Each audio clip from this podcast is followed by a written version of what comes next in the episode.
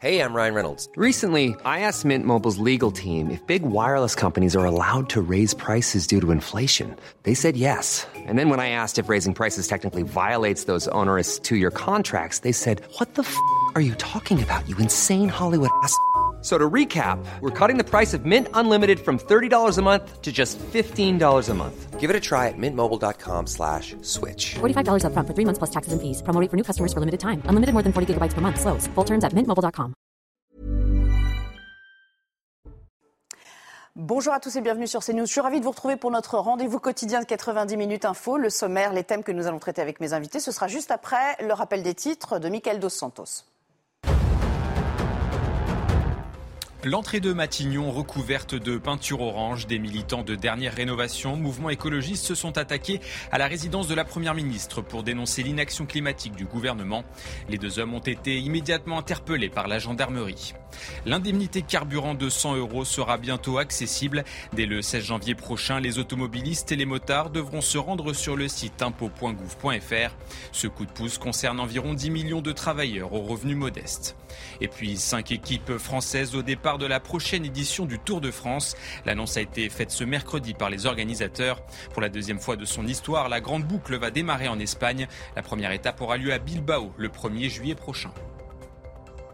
Merci beaucoup, Michael, et à tout à l'heure. Et au programme, aujourd'hui, nous parlerons de l'État qui ne laissera pas tomber les boulangers. Ça, c'est pour le message. Mais le gouvernement y mettra-t-il les moyens Et cela va-t-il réellement alléger la facture? Et là, on voit qu'il y a une augmentation importante du nombre de demandes portées par les boulangers et pâtissiers pour bénéficier des aides de l'État, qui sont réelles. Hein. Nous avons soutenu nos boulangers, nous avons soutenu toutes les TPE de notre pays pendant deux ans et demi de crise Covid. Et la France est l'un des seuls pays où vous pouvez constater que les rideaux n'ont pas été baissés définitivement. Ce n'est pas pour aujourd'hui euh, les laisser dans, cette, dans, une, dans une difficulté. On évoquera aussi ces services d'urgence qui prennent l'eau et les patients aussi. Euh, après Thionville et ses infirmières en arrêt maladie, reportage aujourd'hui à Toulouse où un patient a été admis très brièvement avant d'être contraint de regagner son euh, domicile sans réel progrès. Et puis l'insécurité au collège et son illustration du jour, ça se passe à Blanquefort en Gironde où des coups, des brimades et des cas de harcèlement sont le lot quotidien de nombreux élèves parce qu'en plus, il manque des surveillants dans la cour si le climat se dégrade, et il se dégrade dans cet établissement comme dans d'autres en Gironde. En fait, nous, on, a mis l'accent, nous, sur la question du sureffectif et du manque de moyens en accompagnement de retour à mon pupitre pour vous présenter mes invités du jour. Bienvenue à vous. Judith Ventrop, je commence avec vous quand même. Habituée de ce plateau, bonjour, je bonjour. Je rappelle que vous êtes grand reporter au, Figaro Magazine. Merci euh, d'être là. Régis Le Sommier également est là. Bonjour. Bonjour, ça faisait un, petit moment euh, qu'on s'était vu. Je rappelle que vous êtes euh, désormais directeur de la rédaction d'Omerta. Et à vos côtés, on accueille Sébastien Codesso vous êtes avocat, avocat pénaliste. Absolument. Je précise. Alors on va parler, vous l'avez entendu dans le sommaire, de ce gouvernement qui dit, certes, avoir euh, entendu les appels de détresse des boulangers, des artisans qui nous sont chers hein, euh, mhm. à chacun d'entre nous, et met donc en place désormais un, dispositif d'aide après avoir mis la pression sur les fournisseurs d'énergie euh, hier après-midi. Mais est-ce suffisant? Je propose d'écouter Olivier Véran, c'était à la sortie du Conseil des ministres tout à l'heure les artisans qui ne pourraient pas faire face à une hausse du prix de l'électricité parce qu'ils auraient été amenés à signer des contrats avec les énergéticiens et que ces contrats voient s'envoler leur facture électrique, mettant en péril leur commerce, pourront, et c'est tout à fait exceptionnel, s'adresser à un interlocuteur dédié au sein de leur préfecture de département. Cet interlocuteur leur permettra de signer un nouveau contrat avec leurs fournisseurs d'électricité, puisque les prix de l'électricité ont désormais baissé depuis plusieurs semaines, ce qui permettra de faire face à cette hausse de l'électricité. Judith Ventrobe, ça paraît quand même un peu complexe, dit comme ça, la procédure à suivre. C'est pas, pas très concret. C'est-à-dire que oui, il y a des mesures d'accompagnement, mais encore faut-il, on le comprend bien, en faire la démarche soi-même. Oui, alors d'abord, je trouve que c'est une très bonne idée et c'est une bonne mesure, malheureusement très tardive extrêmement tardif. Ça fait des semaines et des semaines, sinon des mois, qu'on parle euh, de ce problème-là. Euh, les tribunaux de commerce euh, signalent que les défauts d'entreprise, c'est-à-dire les, cas qu'ils ont eu à, traiter entre juillet et septembre, pendant ces trois mois, ont augmenté de 69%. C'est une augmentation qui n'avait jamais eu lieu depuis 25 ans. Euh, Donc l'exécutif ne pouvait pas ne pas savoir. Les mêmes prévoient qu'à la fin de l'année, on aura euh, rattrapé euh, le taux de défaut d'avant la crise Covid.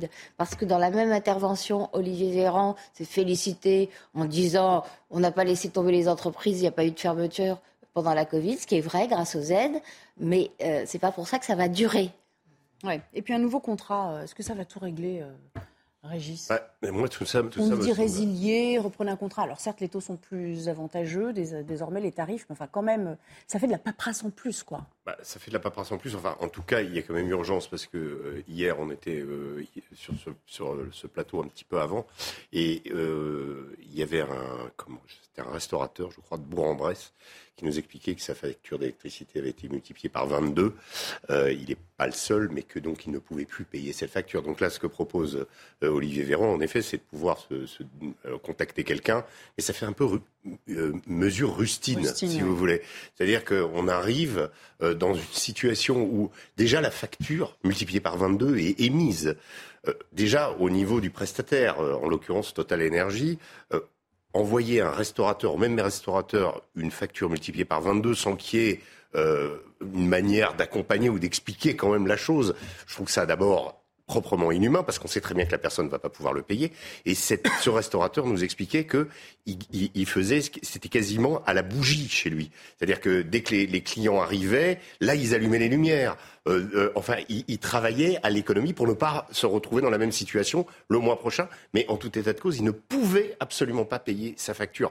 Donc, ce qui est assez incroyable dans cette, dans cette, c'est d'arriver à cette situation et le gouvernement vole au secours euh, semblant découvrir le problème en même temps euh, que les restaurateurs, que les boulangers. Il y a quand même un il aura fallu finalement Finalement, mais finalement, il aura, après, oui, il aura fallu quelques coups d'éclat médiatique parce que c'est le, le, fait de montrer ces factures multipliées par 10, 12, sûr, 20 et de parfois. donner la parole à ces personnes et, qui font réagir. Et le fait que... les boulangers euh, attirent évidemment énormément la sympathie de l'opinion. Et puis il y a eu quelques mobilisations sur le terrain aussi hein, de ces mêmes boulangers. Je vous fais réagir dans un instant, mais on va aussi écouter Olivia Grégoire, la ministre des PME, qui elle en, en remet une couche dans la veine, dans la foulée d'Olivier Véran, en, expliquant ce fameux process à suivre et en euh, appelant les oppositions à jouer le jeu. Je vais vous demander ce que vous en pensez. L'enjeu, c'est de dire à nos boulangers à quoi ils ont droit. Tous les jours, j'en ai au téléphone qui me disent Je ne savais pas que ça existait. Si seulement on pouvait se dire une semaine, une semaine, tous les élus, peu importe nos bords politiques, pendant une semaine, on va voir nos boulangers, non pas pour mettre de, de l'huile sur le feu, mais pour leur dire Tu as le droit à ça, tu as le droit à ça, tu as le droit à ça. Je pense que pour nos boulangers, pour l'intérêt général, ça, mériterait, ça vaudrait le coup de faire passer l'intérêt général avant nos intérêts politiques. C'est ça qu'ils vont tous petit message politique, mais en somme, en filigrane, ça veut dire euh, on fait toujours un peu appel aux autres, quoi. On se défausse un peu. Oui, alors on demande à l'opposition pendant une semaine de ne pas aller voir les, ceux qui sont victimes en fait euh, des conséquences du, des non-agissements du gouvernement, euh, d'aller les voir et de ne pas leur dire que euh, c'est justement la faute de l'inaction non seulement de ce gouvernement-là, mais aussi de tous ceux qui ont précédé. maintenant, c'est devenu une tradition dans ce pays. On met, c'est l'inaction jusqu'à, vous l'avez très très bien dit, la rustine, c'est-à-dire le pansement sur la jambe de bois, jusqu'au moment où on n'a pas d'autre choix que de mettre l'économie sous perfusion. Euh, c'est une bonne mesure, oui et non. C'est une bonne mesure dans l'urgence parce que, bah, effectivement, on est, on est dos au mur. Il faut bien faire quelque chose, mais on va le payer. On va le payer très très cher sur les années qui viennent. Alors, on va justement avoir l'illustration de ces difficultés avec euh, l'un des principaux concernés et on le remercie bien sûr de nous rejoindre en direct sur notre antenne. Bonjour, Daniel Coirier. Vous êtes artisan boulanger en, Vendée. Vous venez d'entendre notre conversation sur ce plateau. J'aimerais que vous, euh, avant d'aller peut-être plus dans le débat et dans les choses qui fâchent, que vous nous décriviez votre situation aujourd'hui par rapport à, disons, il y a 2, 3, 4 mois Je parle des factures, bien évidemment. Alors moi, j'ai pris 300% euh, d'augmentation alors que je suis chez EDF. Donc de 20 000 euros par an, je vais passer à 60 000. Donc effectivement, on est obligé de répercuter une partie sur les prix, mais on ne peut pas tout répercuter. Et ce que nous propose le gouvernement est loin d'arrêter l'hémorragie. Alors, quelles sont vos plus grosses charges aujourd'hui? Qu'est-ce qui a justifié euh, une telle euh, augmentation? C'est l'électricité dont vous parlez là, quand vous dites 60 000 Depuis un, oui, ça, ça c'est l'électricité, mais depuis un an et demi, on est face à une augmentation des, prix des matières premières. Donc les farines, euh, la levure, le sucre, le beurre, les, tous nos matières premières principales en fait ont pris une augmentation sérieuse et vont forcément, par répercussion de l'énergie chez nos fournisseurs, augmenter encore ce mois-ci. Alors vous parliez de, votre euh, tentative de ne pas répercuter tout cela sur les prix euh, pratiqués avec vos euh, clients, mais néanmoins j'imagine que votre baguette a dû augmenter. Est-ce que vous arrivez à conserver une clientèle quand même malgré, malgré cette situation? Alors jusqu'à présent, les clients sont fidèles, ils nous soutiennent, mais ça ne sera pas extensible. Il y a un an, ma baguette tradition était à 1,05€, aujourd'hui elle est à 1,30€, demain il faut que je la mette à 1,70€. Les gens ne suivront plus là, et là je serai obligé de fermer. D'accord. Et alors, euh, parlons des démarches et parlons des annonces du gouvernement. Est-ce que vous allez les faire? Est-ce que vous avez peut-être déjà entrepris les démarches qu'on vous propose? Alors, on a commencé à regarder, à découper euh, l'imbroglio euh, administratif du gouvernement. Il faut savoir que tout le monde n'y aura pas droit parce que pendant la crise du Covid, on a eu le droit de reporter nos charges. On nous a demandé de les régler rapidement en début d'année dernière. On a essayé de demander des étalements. Tant qu'on n'a pas la réponse à ces étalements, on n'est pas pris en charge pour ce que nous propose le gouvernement aujourd'hui. D'accord, mais 20%, là on nous parle de 20% euh, de remise, est-ce que, est que ça va vraiment vous alléger Quand on parle de 60 000 euros, ça paraît être euh, quand même assez dérisoire. Non, c'est impensable. Et de toute façon, ça ne suffit pas du tout. La seule solution, et on le dit pour arrêter l'hémorragie dès aujourd'hui, c'est mettre un bouclier tarifaire et après on réfléchit. Oui, c'est la mais... seule oui, mais la, justification, vous savez, c'est de dire le bouclier tarifaire, au fond, c'est une mesure euh, commune à tous. Or, tout le monde n'en a pas besoin. Euh, il faudrait peut-être faire du ciblage, en fait. Et c'est là que le gouvernement devrait cibler les activités qui en ont le plus besoin, les, activités qui sont énergivores. On n'est pas tant que ça, faut pas croire, on n'est pas tant que ça en France à avoir besoin de cette solution-là aujourd'hui. Un dernier mot, puisqu'on profite évidemment de, votre présence. Il y aura peut-être des questions d'invités aussi. Hein. Euh, je, suis, je sais qu'ils sont euh, passionnés et, sans doute très inquiets pour vous également.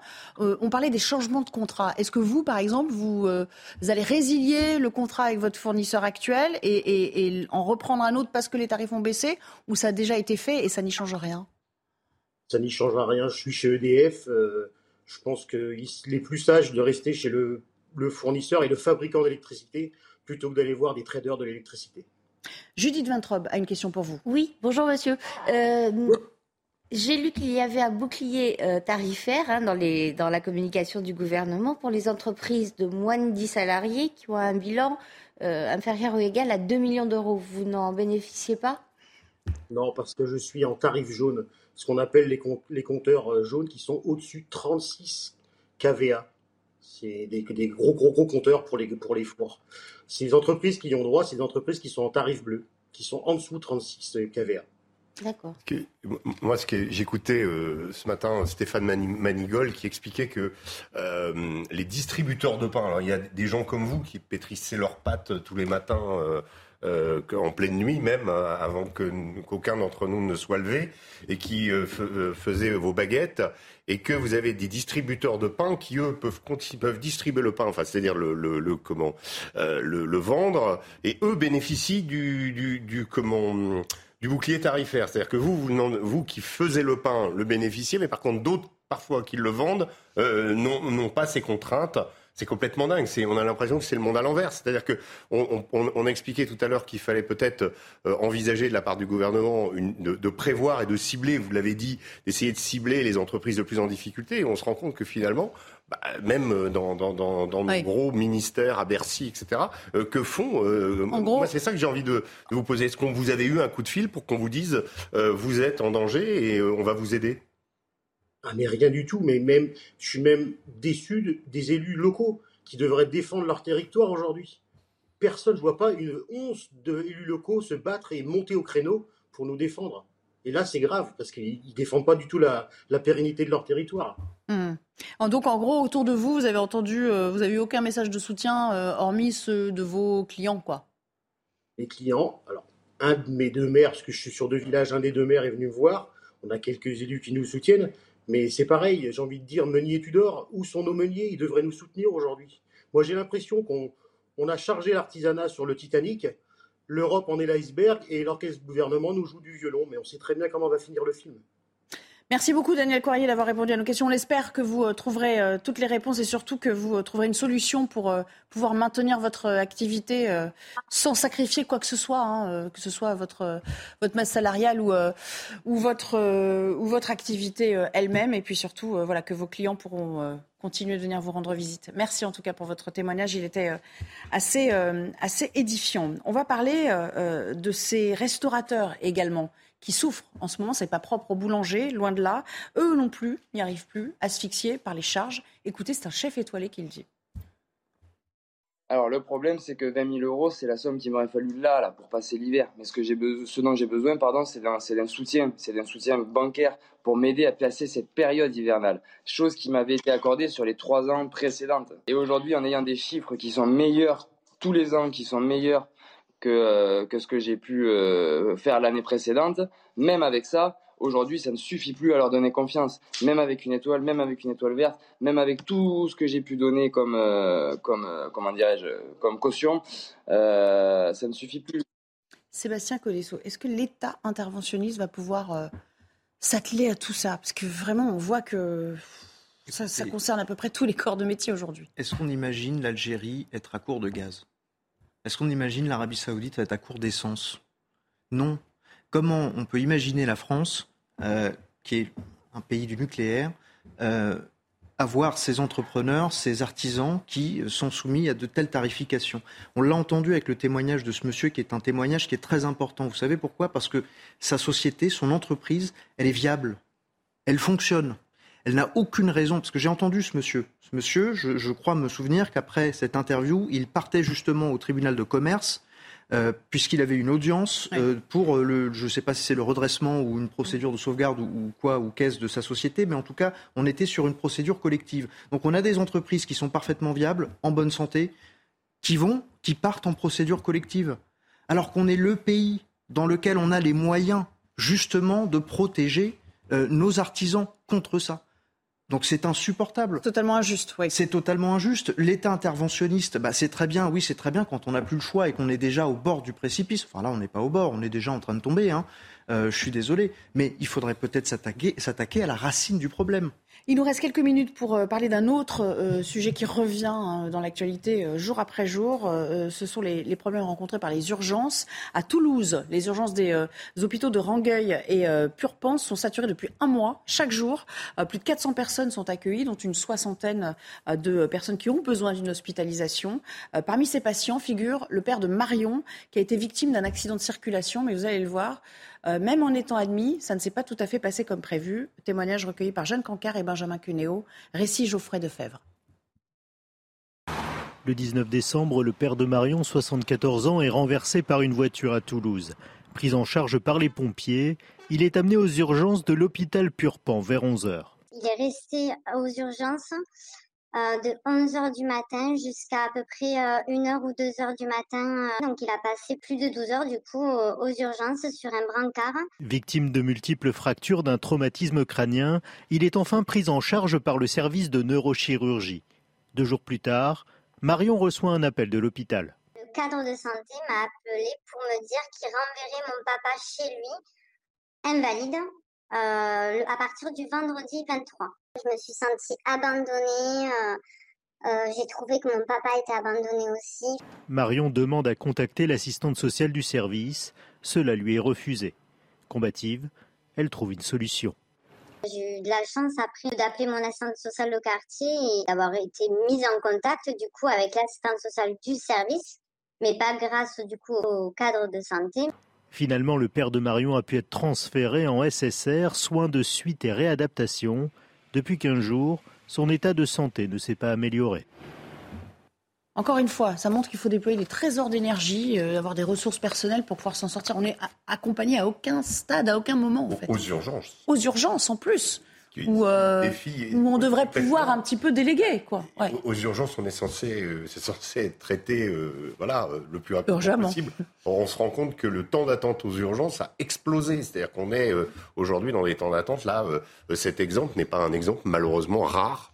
C'est pas un scandale parce que cette personne a attendu 12 heures. Ça arrive fréquemment, ça arrive tous les jours et dans plusieurs services d'urgence. Mais ce qui est pire, c'est qu'il est renvoyé chez lui, alors qu'il est encore dans un état quand même assez critique, puisque vous le dites à la fin du reportage, qu'il n'a pas réalisé de progrès notables euh, dans, les, dans le courant des, deux dernières semaines. Ce qu'on voit aussi, Judith, et je voulais attirer votre attention là-dessus, c'est que c'est pas propre à l'hôpital public. C'est-à-dire que là, il y a aussi des cliniques, je pense à Dijon, Bourgogne, des cliniques privées où euh, on se met en grève parce que là aussi, il y a un manque criant de personnel. Donc maintenant, vraiment, le, système sanitaire prend l'eau euh, de tous les côtés. Quoi. Oui, la, la, la pénurie de, de, personnel est, est absolument général. Et heureusement que cette jeune femme a déployé des trésors d'énergie pour qu'on s'occupe de son père. chapeau à elle, parce qu'en plus, quand on voit son père dans cette situation-là, on n'a pas forcément la, combativité et, les ressources pour faire ça. On n'apprend rien, malheureusement, on n'apprend rien. On sait très bien que le Ségur de la santé euh, a servi à un saupoudrage qui n'a pas permis du tout de revaloriser euh, la fonction, ni surtout de réorganiser euh, les hôpitaux qui souffrent de dysfonctionnements dus notamment, et c'est vraiment le sujet énorme auquel le Ségur ne s'est pas attaqué, à la suradministration, à la surbureaucratisation. Euh, je viens redire euh, une dixième fois les, données chiffrées. Hein. Euh, vous avez dans les hôpitaux 33% du personnel qui ne s'occupe pas des malades et les soignants eux-mêmes sont accaparés 30% de leur temps par de la paperasse, enfin de la paperasse informatique, mais de la paperasse. Sébastien Colesso, je, je m'adresse à l'avocat que vous êtes. Est-ce que dans ces cas-là, quand on n'est pas accueilli adéquatement, quand on est renvoyé chez soi, on peut se retourner contre l'hôpital, contre l'État? C'est ce que j'allais dire. On est, je pense, passé à côté d'une catastrophe. Parce que ce monsieur devait être euh, accueilli par les services d'urgence. Il était effectivement en danger et il a, été renvoyé. Puis heureusement, on l'a accueilli à nouveau. Mais euh, si ça n'avait pas été le cas et qu'il y avait eu des complications, euh, je pense qu'on on aurait pu effectivement passer très près, sinon euh, embrasser directement une, faute extrêmement grave au niveau au moins de l'organisation du service. Et, engager la responsabilité de l'hôpital. Vous voyez, c'est ça le problème quand vous avez un, service qui fonctionne mal, c'est ça qui peut se passer. Sur, des, sur des cas comme ceux-là. Et je, je, sais qu'engager la responsabilité d'un hôpital public, c'est quelque chose qui peut faire frémir.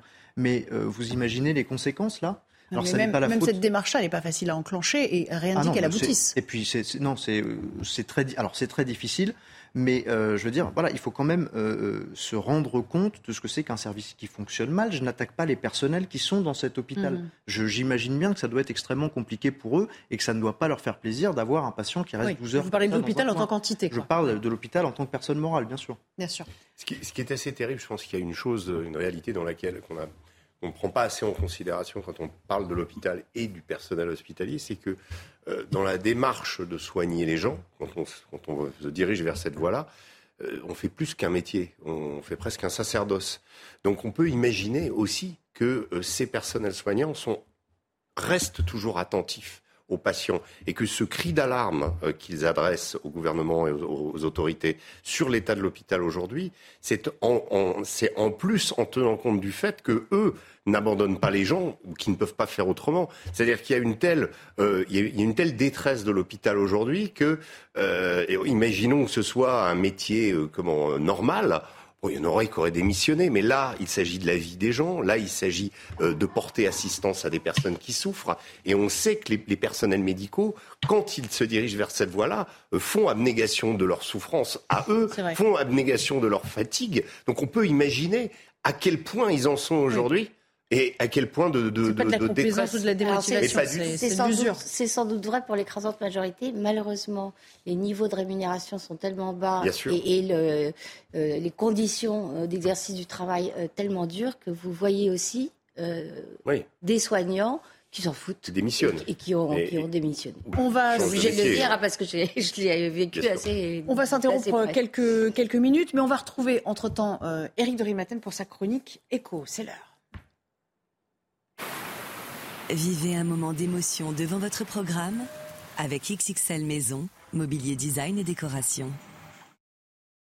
On n'oublie pas que c'est le dernier round à Matignon euh, des concertations avec les syndicats sur, euh, sur les retraites, avec un Laurent Berger, on l'a vu déjà très fermé hier euh, sur l'âge de, de, départ à la retraite. Il n'était pas du tout prêt à transiger, que ce soit 63, 64, 65. Pour lui, c'est égal.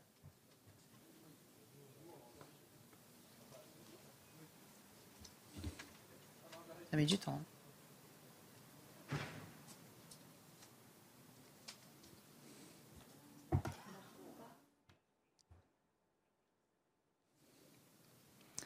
Oui, écoutez, alors effectivement, je pensais que vous aviez une petite virgule sonore, hein, comme euh, à l'accoutumée, pour vous dire que les, consultations se poursuivent hein, ici à, Matignon. Euh, Geoffroy Roux de Bézieux, lui, est par téléphone avec Elisabeth Borne.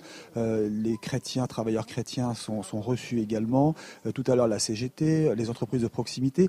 On sait bien que de toute façon, cette réforme, elle passera, il n'y a pas de doute, même si elle passe en force. Il faut savoir qu'il y aura des concessions qui seront faites. Hein. les détails seront bien sûr donnés. Le 10, c'est-à-dire euh, euh, mardi prochain, mais on sait déjà que euh, la pénibilité, les carrières longues, les cotisations maximum de 43 ans, pas plus, tout cela sera annoncé. Et puis peut-être il y aura des surprises sur le travail des seniors, parce que le MEDEF, par exemple, réclame, c'est vrai, et est prêt à faire des efforts pour encourager les patrons à conserver, à garder cette main-d'œuvre de plus de 55 ans.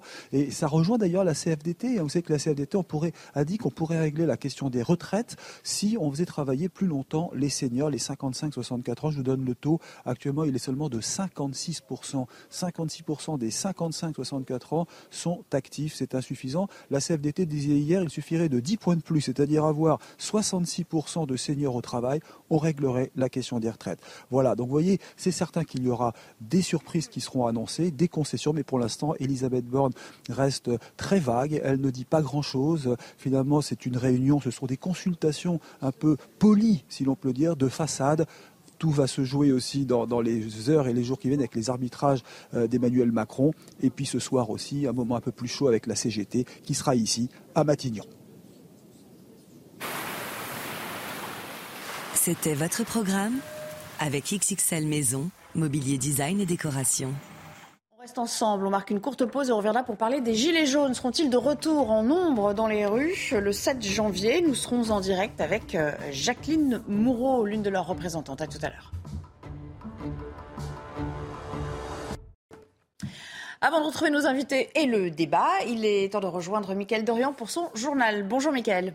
Bonjour Nelly, bonjour à tous. Les consultations se poursuivent entre Elisabeth Borne et les syndicats sur le sujet des retraites. Dernière ronde avant la présentation euh, officielle le 10 janvier. Des consultations qui ne sont pas des concertations de façade pour Olivier Véran, le porte-parole du gouvernement. Écoutez. La Première ministre poursuit des concertations à son niveau avec les organisations syndicales et patronales aujourd'hui et demain ce ne sont pas des concertations de façade, mais des concertations qui ont un objectif clair, alors que nous sommes capables de nous entendre sur un diagnostic commun, à savoir que notre système des retraites n'est plus équilibré dans la durée et qu'il faut donc le réformer. Nous voulons trouver des solutions communes et partagées.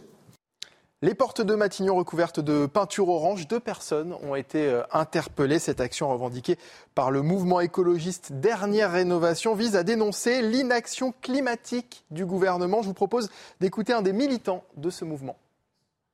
C'est une nouvelle action euh, qui est euh, justement en, rapport avec l'actualité, qui est euh, le, 31 décembre, qui était le délai laissé par la justice pour que le gouvernement agisse pour réparer les, dégâts causés par le dérèglement climatique.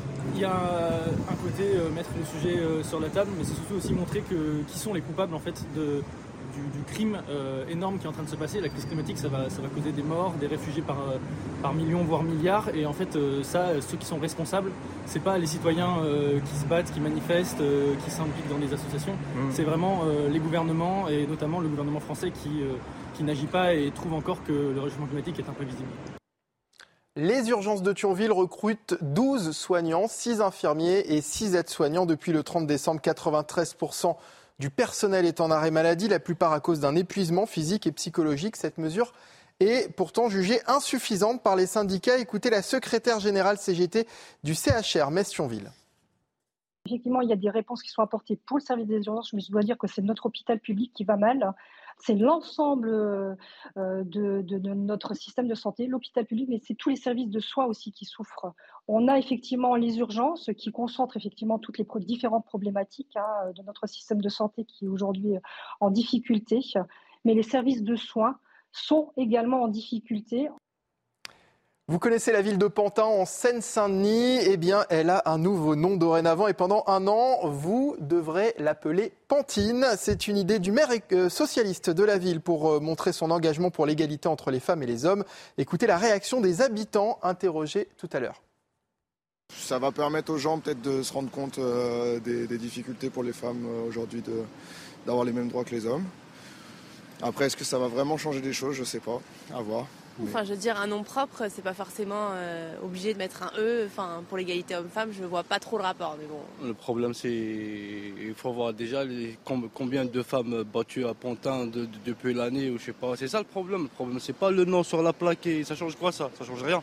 je pense que c'est une bonne chose. C'est toujours bien de, faire ça, mais après. Euh, bah parce que ça fait, ça remet en mémoire euh, dans la tête des gens bah, l'égalité homme-femme, mais après, ce serait bien de concrétiser ça avec des vraies actions euh, autres que la communication pure euh, de, de la mairie. Hommage aux trois militantes kurdes assassinées à Paris il y a presque dix ans, jour pour jour. Le 9 janvier 2013, trois membres du euh, Parti des travailleurs du Kurdistan avaient été tués par balle. Une marche blanche avait lieu aujourd'hui. La communauté kurde exhorte les autorités françaises à lever le secret défense autour de cette affaire, des revendications soutenues par le maire adjoint de Paris en charge du logement, Yann Brossa. On l'écoute. Les Kurdes demandent la vérité et la justice et ils ont raison. Euh, parce qu'en l'occurrence, euh, il y a des événements euh, très graves. L'assassinat de trois militantes kurdes à l'époque qui s'est passé il y a dix ans maintenant. Et on attend toujours que la vérité et la justice soient faites. Et ça suppose effectivement que la France lève le secret défense sur ce qui s'est passé. Et il n'y a aucune raison que la France continue à protéger les commanditaires turcs. Et qu'en l'occurrence, euh, elles permettent que la vérité euh, n'apparaisse pas. Donc oui, bien sûr, je, soutiens les revendications des Kurdes qui ont tout à fait raison. Le pape François a rendu hommage à Benoît XVI, décédé samedi à l'âge de 95 ans. Et avant les obsèques demain, la foule continue de se recueillir sur la dépouille. écoutez ces fidèles venus rendre un ultime hommage à l'ancien pape. Nous sommes venus rendre hommage au corps parce qu'il était un témoin de la foi. Et comme je suis catéchiste, pour moi c'est très important de pouvoir témoigner et de dire aux autres la valeur de la foi qu'il nous a laissée. Malgré ce qu'ils disent, malgré ce que pense le commun des mortels, il a été pour moi personnellement un père. Il était vraiment un grand pape et un grand testament de sainteté pour nous et donc l'impression que j'ai est celle de son absence. Voilà, c'est la fin de ce journal. L'actualité continue avec Nelly Denac et la suite de 90 minutes info. Merci beaucoup euh, à vous, euh, Michael. On vous retrouve demain, bien sûr, pour euh, toute l'actu à compter de la mi-journée, toujours en compagnie de Judith Vintrobe, Sébastien Codesso et Régis Le Sommier. On va parler de, on parlait de sanitaire. Eh bien, vous avez peut-être lu euh, ce rapport dans euh, les colonnes du Parisien, de nos confrères du Parisien ce matin, ce rapport classé confidentiel par euh, l'inspection générale des affaires sociales et qui met en cause la gestion dans son ensemble du ministère de la Santé à l'époque de la crise, au plus fort de la crise Covid. Regardez, le tout est résumé par Geoffrey Defebvre. Impréparation, désorganisation, circuit de décision peu lisible. Le constat est sévère pour le ministère de la Santé, selon un audit réalisé par l'inspection générale des affaires sociales, révélé par le Parisien. En amont du Covid, le niveau d'alerte sanitaire passe au niveau 3. Le 27 janvier, le centre opérationnel de régulation et de réponse aux urgences sanitaires et sociales est activé. Toutefois, il n'est composé que de 11 agents.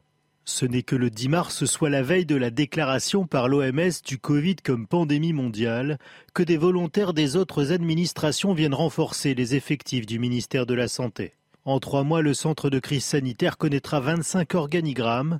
Au début de la pandémie, son dispositif oublie même d'intégrer les EHPAD, d'où la remontée tardive des décès dans les maisons de retraite.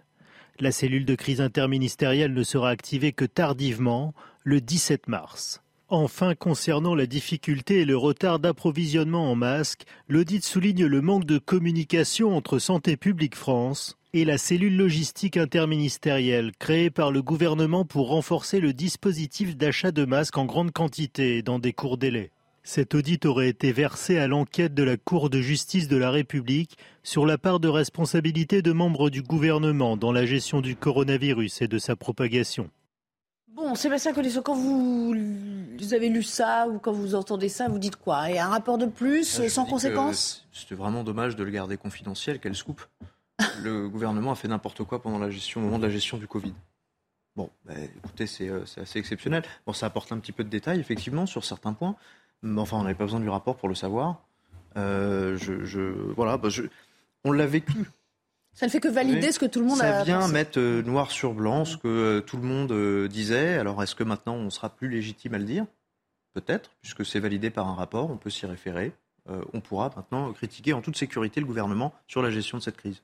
D'autant que ça peut être confidentiel, c'est tout à fait euh, officiel quand même. Hein. Ah oui, c'est l'IGAS. Un rapport pondu par l'IGAS. Euh, L'inspection générale euh, des affaires sociales. Mais, mais finalement, qu'est-ce que ça aura comme portée? Enfin, À part des gras de papier, à quoi ça nous sert? Ah, bah, Si c'est transmis à la Cour de justice de la République, ah. ça peut avoir évidemment une portée, parce que je vous rappelle qu'il y a des procédures engagées contre Agnès Buzyn, contre Édouard Philippe, peut-être Olivier Véran me semble-t-il. Je ne me rappelle plus exactement. Euh... Edouard Philippe et Agnès euh, Buzyn, ça c'est sûr, mais Je, suis moins sûre pour Olivier Véran. Moi non plus, je ne suis pas sûre pour Olivier Véran. Euh, mais donc, donc ça peut avoir euh, tout à fait un impact, puisque c'est daté, documenté, on sait qui a fait quoi et qui n'a pas fait quoi. Parce que ce qui est formidable formidable, je dis ça avec ironie, dans la, à la lecture des, du papier du Parisien, c'est surtout la, la guerre interne et comment la guerre interne entre la cellule interministérielle créée pour gérer les masques euh, et la Santé publique France a considérablement euh, ralenti et compliqué les choses. Mais quand on suivait, ce qui était mon cas, euh, à titre professionnel, la gestion de la crise, on entendait des ministres raconter ce genre de choses. On l'a écrit euh, d'ailleurs. Euh, les processus de décision étaient complètement fous. Vous avez bien vu oui. qu'à plusieurs reprises, Emmanuel Macron a, a, tapé du poing sur la table en disant bon, maintenant c'est moi qui décide. Euh, le foutoir, ça suffit. Ça correspondait à ce genre de situation. Et puis Agnès Buzyn, on a rajouté une petite couche aussi lorsqu'elle a oui, été inquiétée. mais elle ne, mérite, elle ne mérite pas de porter oui. toute seule le chapeau. En disant, j'ai prévenu, on m'a pas écouté. non mais chacun va évidemment chercher à se défausser par rapport à ce rapport. Donc, ce rapport, il est intéressant parce qu'il nous remet en perspective ce qui s'était passé à l'époque. Souvenez-vous, les, les atermoiements de, de Sibeth Ndiaye les, les, les, sur la question des masques, enfin des, des, choses où on disait tout et son contraire d'une semaine à l'autre, et qui avait conduit, je m'en souviens à l'époque, certaines municipalités même à se débrouiller toutes seules pour faire acheminer alors, des masques. Hein. Souvenez-vous, il y avait euh, Nice, euh, Clermont-Ferrand, euh, des Cannes, qui avaient été eux exemplaires, dont les maires avaient été euh, avaient pris les choses en main parce que euh, il n'y avait rien finalement.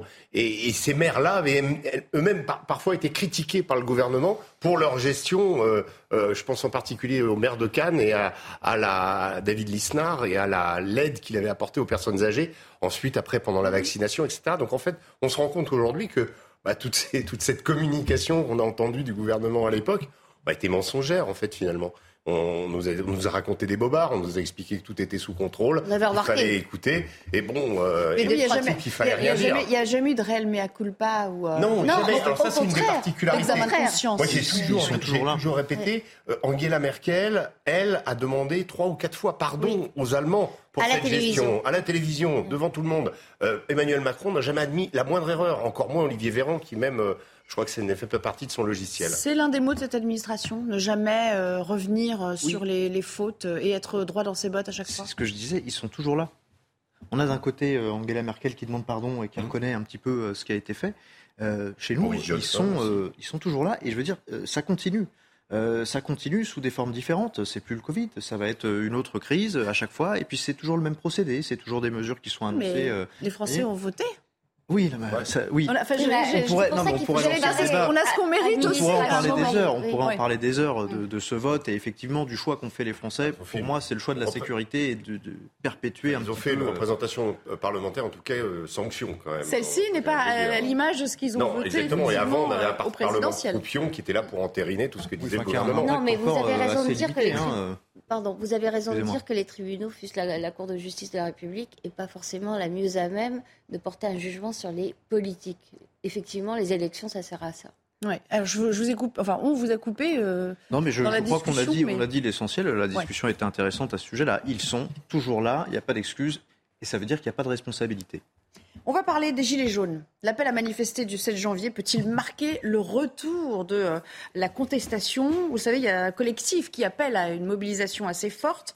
Alors à la fois euh, pour s'opposer à la réforme des retraites, ça, va être quand même le gros morceau de cette euh, rentrée hivernale, mais il y a aussi l'inflation, l'utilisation euh, du 49.3 par le gouvernement. Le mouvement devrait se centrer autour de Paris. C'est important de le préciser parce qu'on va avoir dans un instant en direct Jacqueline Moureau qui n'est pas tout à fait d'accord avec ça.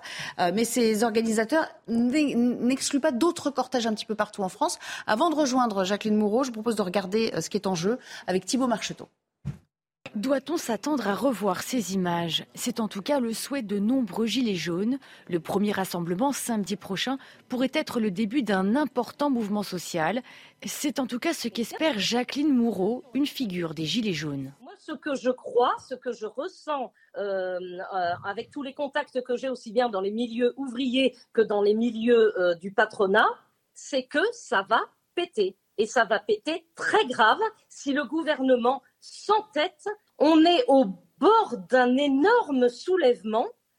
D'ailleurs, tout le monde le sent, tout le monde le sent. Il, suffit vraiment que d'une toute petite allumette pour allumer la mèche. Des situations parfois tendues, redoutées par les forces de l'ordre. On n'a pas envie de, revoir, euh, de revoir des scènes où les, forces, les forces de police euh, se font carrément attaquer, attaquer avec des, engins pyrotechniques qui sont des armes de guerre.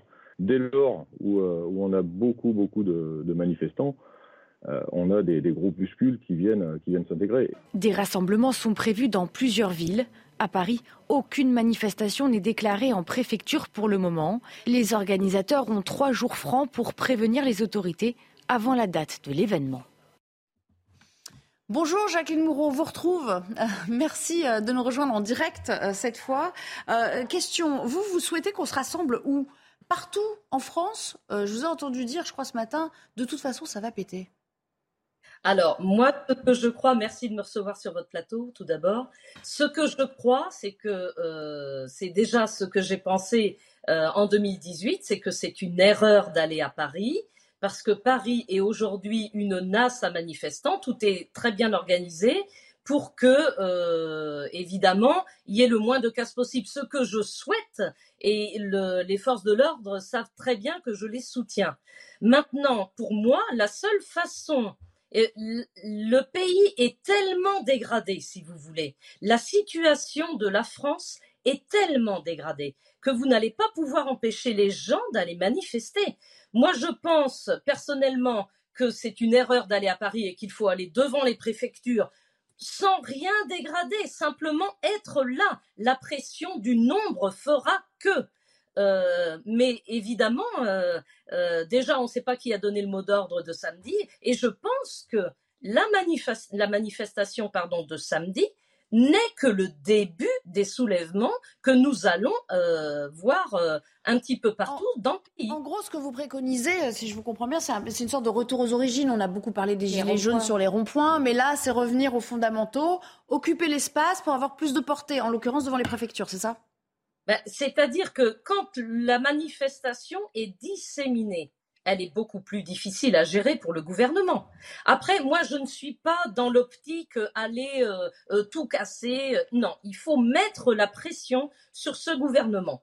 Parce que je vais vous donner une simple petite anecdote que j'ai vécue ce matin en allant faire quelques courses. Parce que maintenant, on ne fait plus des courses, on fait quelques courses. Un monsieur voulait manger une petite choucroute. Il a demandé un tout petit pot avec un peu de chou dedans. Et il a demandé une demi-saucisse.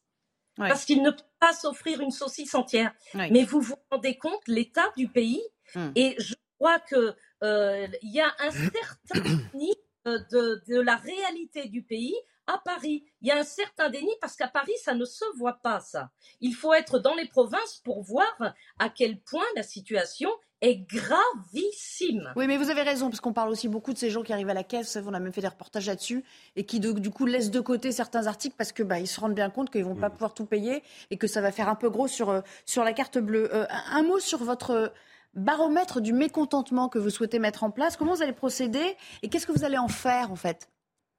Ben, écoutez, c'est simple. Une manifestation, comme tout le monde ne peut pas aller manifester, il faut euh, la manifestation n'est donc pas représentative du mécontentement national. Je vais donc mettre en place un baromètre du mécontentement et Emmanuel Macron pourra mesurer à ce moment-là sa véritable popularité. Parce que, évidemment, entre ce qui est dit et la réalité, il y a un monde. Donc, je vais mettre ça en place assez rapidement.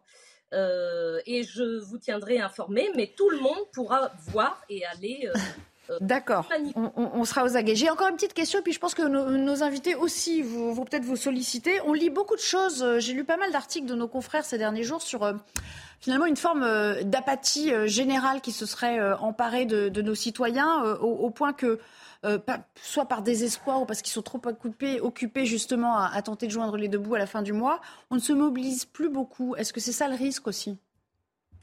Alors, je suis d'accord avec ce que vous dites. Je pense que depuis qu'il y a eu la crise sanitaire, euh, beaucoup de Français ont été complètement anesthésiés par, euh, euh, par la, situation, la crise sanitaire qu'on vient de vivre. Seulement, seulement, ce qui va se passer, c'est que si nous n'avons plus rien à manger, je vous garantis que tout le monde sera dans la rue. On est en train de nous dire pénurie de pommes de terre. William Sorin qui ferme, ça ferme un petit peu partout. Donc on ne on va plus avoir à manger on va plus avoir d'électricité. Maintenant, on voit que les factures d'eau, eh bien, c'est pareil, ça monte aussi. Mais enfin, les gens vont pas se laisser mourir sans rien dire. Hmm. Ils vont mordre avant. Sébastien Conesso, je vous ai vu réagir assez vivement à sa dernière euh, remarque sur, en fait, euh, ce, qui m'a fait réagir, euh, bonjour Madame Moreau, ce n'est pas la crise sanitaire qui fait que les gens se mobilisent moins, et surtout dans le cas précis des gilets jaunes. Il s'avère que euh, j'ai défendu énormément de gilets jaunes euh, en 2018, fin 2018, début 2019. Euh, j'ai un petit peu vécu ce, ce, mouvement, en tout cas son, ses, débuts, ses premiers mois de l'intérieur.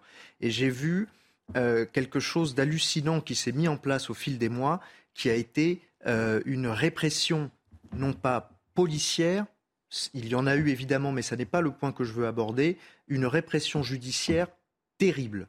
C'est pour moi, à mon sens, par la répression judiciaire qui a été mise en place contre les gilets jaunes, qui fait que aujourd'hui, ces mêmes gilets jaunes, ceux des débuts, ceux de novembre, euh, euh, décembre 2018, janvier, février, etc., 2019, euh, ceux-là ont été matés par le, système judiciaire. Hmm. Et, ça n'est pas la crise sanitaire et le Covid qui, qui, qui fait qu'ils ne vont pas vouloir se déplacer, c'est le fait d'avoir euh, subi des décisions de justice complètement délirantes à la chaîne euh, pendant, euh, pendant des mois qui fait qu'ils ont été matés. J'utilise ce terme parce que c'est exactement ce qui s'est passé. Alors, on va voir si. J'imagine que vous n'allez pas le démentir, vous êtes une survivante d'une certaine manière. Bah, écoutez, moi j'ai eu énormément de, de menaces de mort, donc moi ça a quand même duré deux ans.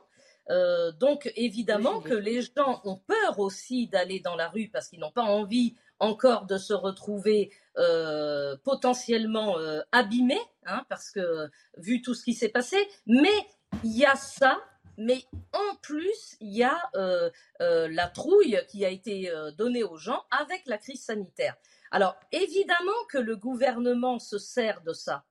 Il s'en sert, c'est un outil. Mais nous sommes aujourd'hui au stade où les gens vont passer au-dessus de ça.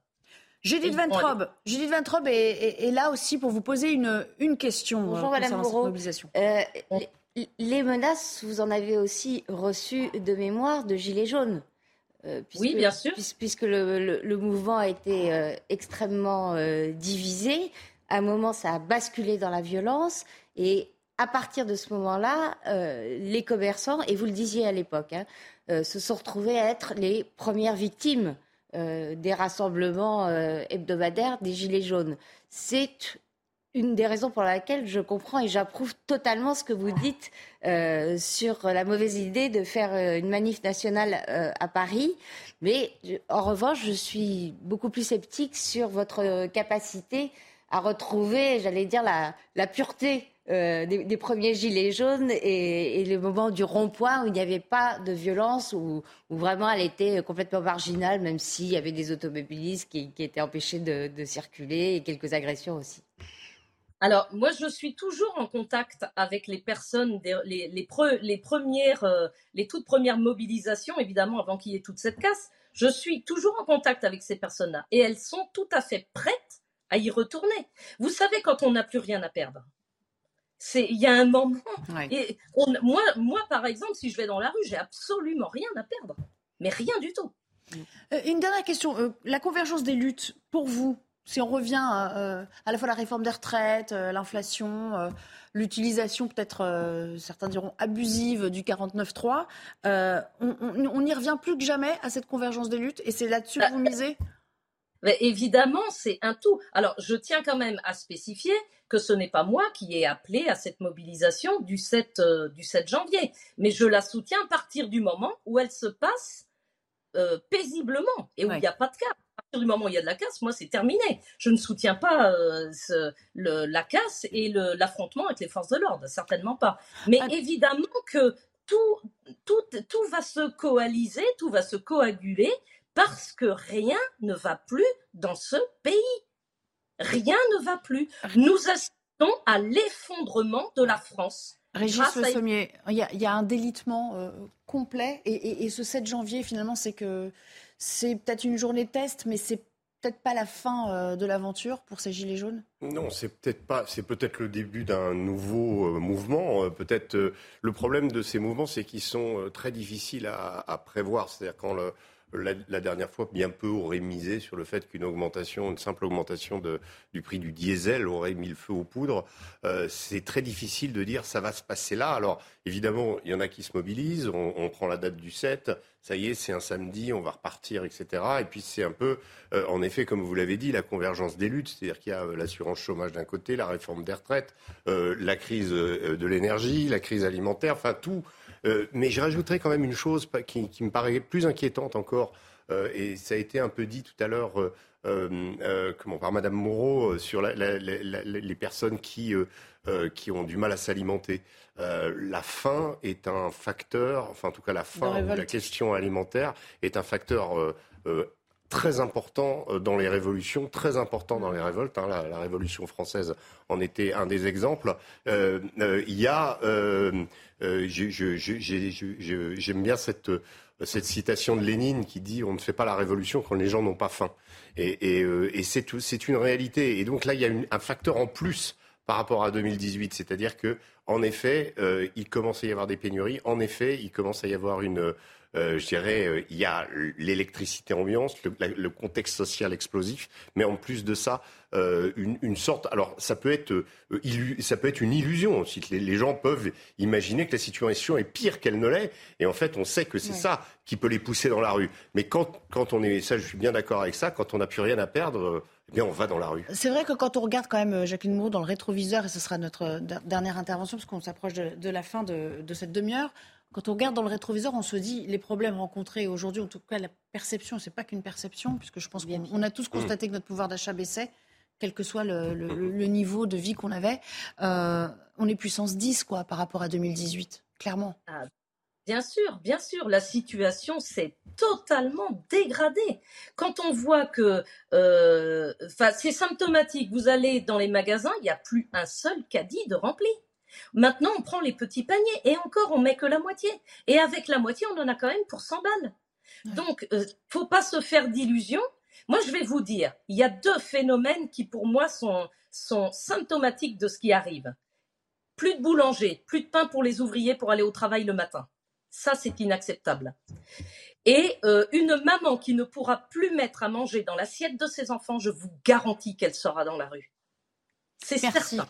Merci. Bah écoutez, on, verra déjà hein, le 7 janvier ce qu'il en est. Merci beaucoup d'être resté euh, en notre compagnie, d'avoir répondu à, toutes nos questions et on espère effectivement que la situation finira par s'arranger parce qu'elle devient proprement intenable. On marque une courte pause et puis on, va parler de la situation de sécurité dans certains collèges.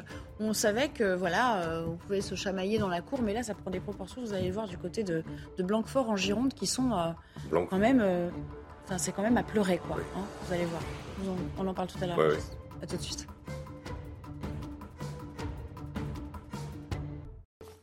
Nous sommes de retour et avant d'entamer euh, la toute dernière partie de notre débat, aujourd'hui, je vous propose de retrouver Michael Dos Santos pour le rappel des titres. Les discussions se poursuivent entre Elisabeth Borne et les partenaires sociaux. En ce moment même, la Première ministre reçoit les syndicats à Matignon pour échanger sur la réforme des retraites présentée le 10 janvier prochain. Ce matin, les dirigeants de la CFTC et de la CFDT avaient partagé leur crainte de voir l'âge légal de départ à la retraite reculer à 64 ans. Un équipement sans équivalent dans le monde, la Russie a lancé une frégate de navires équipés de missiles hypersoniques, des engins qui peuvent atteindre 9 fois la vitesse du son et avoir une portée de plus de 1000 km. Une manière de protéger la Russie des menaces extérieures, a déclaré Vladimir Poutine. Et puis le Portugal a décrété un deuil national demain en mémoire de Benoît XVI. L'annonce a été faite par le site de la présidence portugaise. Le chef de l'État, Marcelo Rebelo de Sousa, fervent catholique, se rendra d'ailleurs au Vatican pour les funérailles du pape. Merci beaucoup, Michael. Allez, quelques minutes pour euh, évoquer la situation euh, d'insécurité dans euh, les établissements du, secondaire. Ça a été très compliqué pour les professeurs et, les parents d'élèves qui sont en grève au, collège de, Blanquefort, en, Gironde, parce qu'ils dénoncent une situation devenue extrêmement tendue. Alors, ça ne date pas de la rentrée, bien évidemment, mais bel et bien de septembre. Des violences permanentes observées dans cet établissement entre élèves euh, précisément.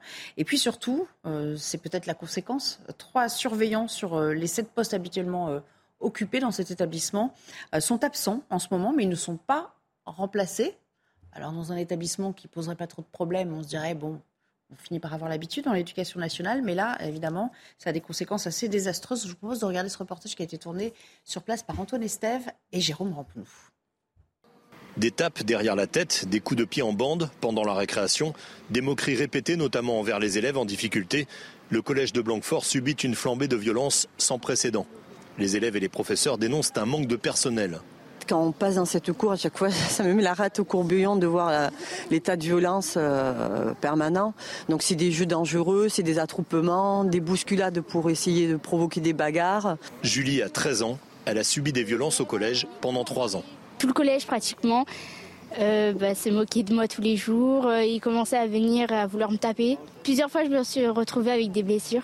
Jenny est en sixième. Il constate que ces incivilités sont devenues banales dans l'établissement. Les bagarres, il y en a, il y en a beaucoup, vraiment beaucoup, mais ça va puisque là c'est devenu une habitude. Ce qui me préoccupe euh, principalement, c'est les violences, les insultes, euh, les frappes, les moqueries, le harcèlement. Tout est banalisé.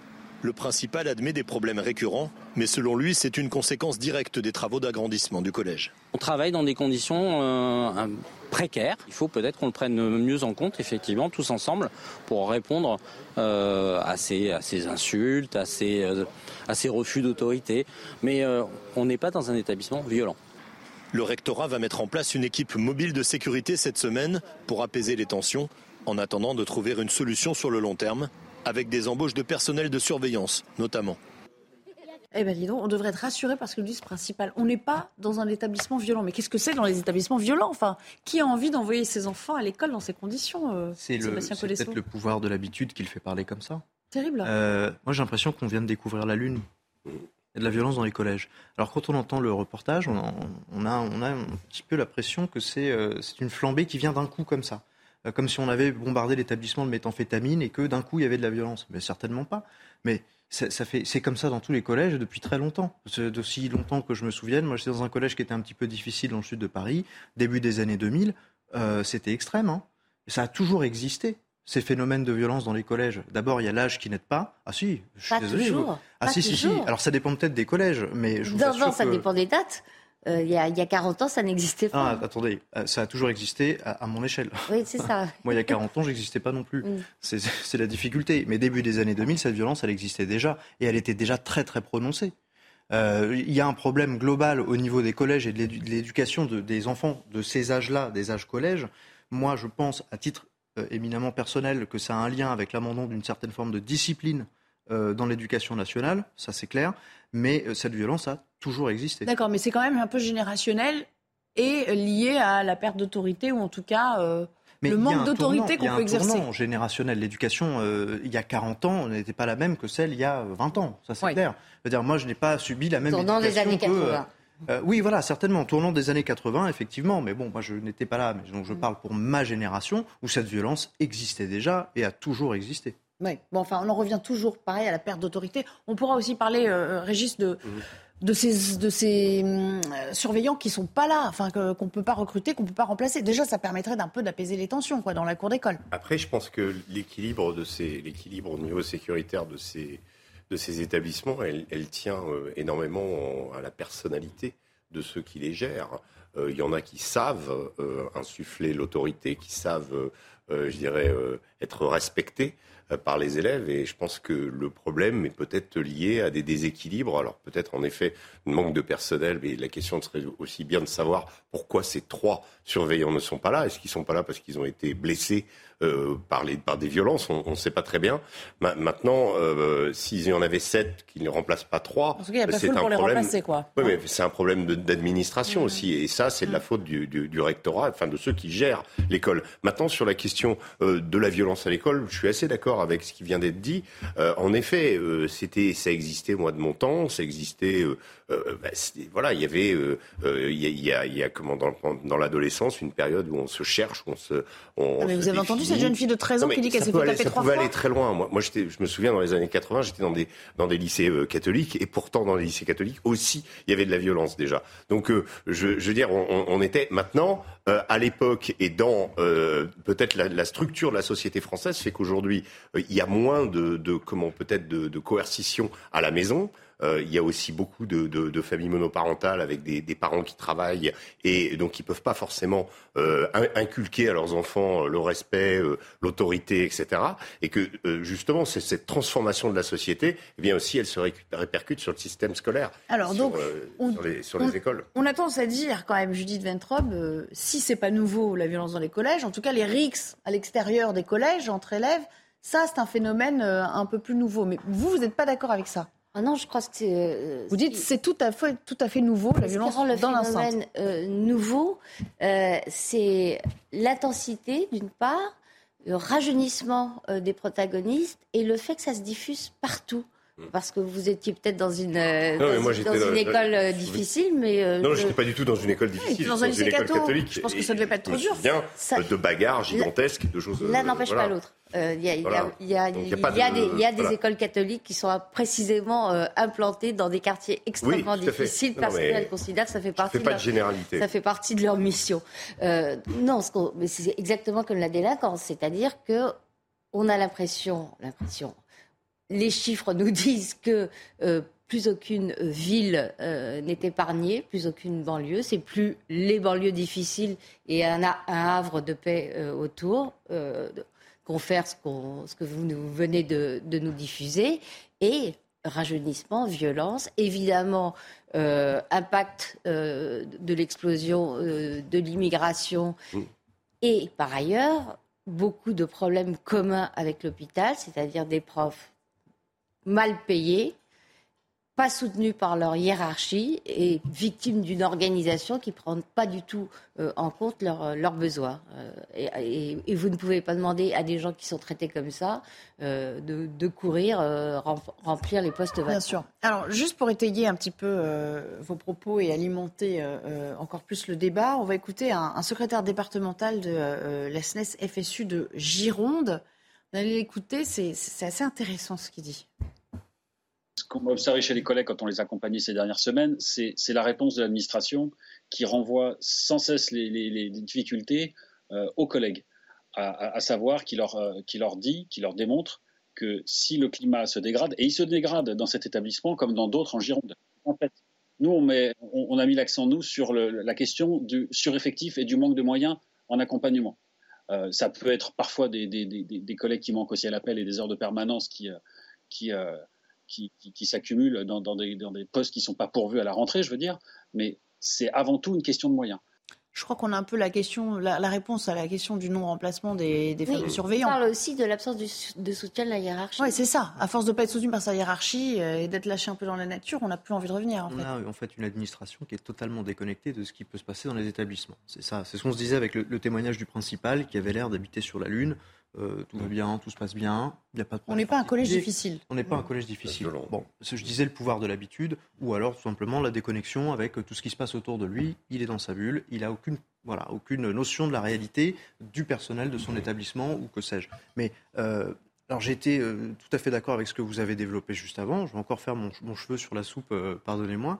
les violences, les rixes à l'extérieur des établissements, mais c'est pareil. Ça a toujours existé. Ça a existé même dans Paris. Ah, je vous donne encore un énième exemple, et j'en ai beaucoup avec mon collège, euh, des, affrontements euh, interethniques entre des gitans sédentarisés et des personnes issues de l'immigration dans le 14e arrondissement à Paris, hein, 2001-2002, avec des coups de couteau et des incidents extrêmement graves, c'était le quotidien, avec des camions de CRS. Le quotidien, carrément. Ah, bah, Regardez la sûr, croissance des sûr. chiffres des mineurs impliqués euh, dans des violences, ce qu'on appelle les violences gratuites, c'est-à-dire pas, pas les vols. Euh, bon, ils, ils ont, Oui, alors ils ont subi des augmentations considérables. il y a- donc, en fait, il y, a un euh, il y a un abaissement de l'âge, si vous voulez, auquel on accède non, à des choses de extrêmement quantité violentes. aussi. Mais oui, oui, mais tout à fait. Mais ça va avec l'abaissement de l'âge, si vous voulez. Mais je veux dire, les faits existent depuis longtemps. mais ils se sont Mais répandus. Quand je vous dis ça, ce qui doit choquer, c'est que la déconnexion de l'administration, donc, existe aussi depuis très longtemps. Parce que ces faits existent depuis au Donc on moins a trop 20 ans. fermé les yeux, on a, Ça, tout, on a mis la poussière Évidemment, sur le tapis, évidemment. euh, systématiquement. Mais il y a une question que personne n'a soulevée ici quand même, et on finira euh, là-dessus parce qu'on n'aura pas beaucoup de temps euh, en plus. Peut-être que vous pourriez y répondre, Régis. Personne n'a évoqué euh, les parents et le fait que les parents donnent toujours raison à leurs enfants et que peut-être ça alimente aussi Certains une certaine parents. forme. Certains parents. Ça oui. De plus en plus de moi, parents je connais des, euh, des- mères, des célibataires. Enfin, le Oui. père est parti euh, Oui. avec euh, trois, quatre enfants qui s'en tirent très très bien et généraliser, et Non. trouver Bon, alors certains sociale. parents donnent raison systématiquement aux enfants, donc il y a aussi une forme d'impunité qui règne chez ces enfants. Non, mais sur la question de la violence, moi je me souviens, il y avait un cas euh, très typique hein, qui s'est qui s'est passé pas loin d'ici. Je ne sais pas si vous vous souvenez de l'histoire du petit Yuri. Euh, Dans sur le- la dalle de le Montgrenelle, 15e arrondissement, euh, dont, Ouais. dont la maman était femme de ménage et qui euh, donc pas- il n'y avait pas de père, mais qui était au demeurant un, excellent élève à l'école, qui était très apprécié dans son club de foot. Et quand il revenait le soir, bah, avant de rentrer chez lui, qu'est-ce qu'il allait faire? Il allait se, se, se friter avec une autre bande d'un- d'un d'un quartier d'à côté dans des rixes ultra violentes dans laquelle il a été finalement victime. Il a failli passer quand même le petit Yuri. Il était lui-même euh, membre d'une. d'une- Voilà, et ils est parti. Donc, euh, donc la mère ne savait absolument pas quelles étaient les activités de son fils. Donc il y a, il y a aussi ça. euh, On est dans une société également. Alors bon, on va pas on peut faire le procès des jeux vidéo aussi et d'une certaine sociaux. déconnexion euh, liée aux réseaux sociaux et liée au fait que la grande différence entre les parents, euh, nos parents, je veux dire peut-être de notre génération et les parents et nous parents aujourd'hui, c'est qu'on ne connaît pas forcément les amis de nos enfants. Euh, quand ils quand ils communiquent sur les réseaux sociaux, on ne les connaît pas. Ouais. Les- parents, nos parents connaissaient à peu près les gens avec fossé qui on euh, allait. encore plus grand, Complètement. générationnel. Et, une, une, une société à part aussi. Merci beaucoup, vous avez entendu ce petit Oui. jingle, ce petit générique qui retentit, c'est la fin de l'émission. Euh, merci à tous les trois d'avoir euh, été des nôtres cet après-midi. Dans un instant, Punchline, ce sera avec euh, Laurence Ferrari. N'oubliez pas, l'émission, vous pouvez la retrouver en replay sur euh, cnews.fr. À très vite sur notre antenne.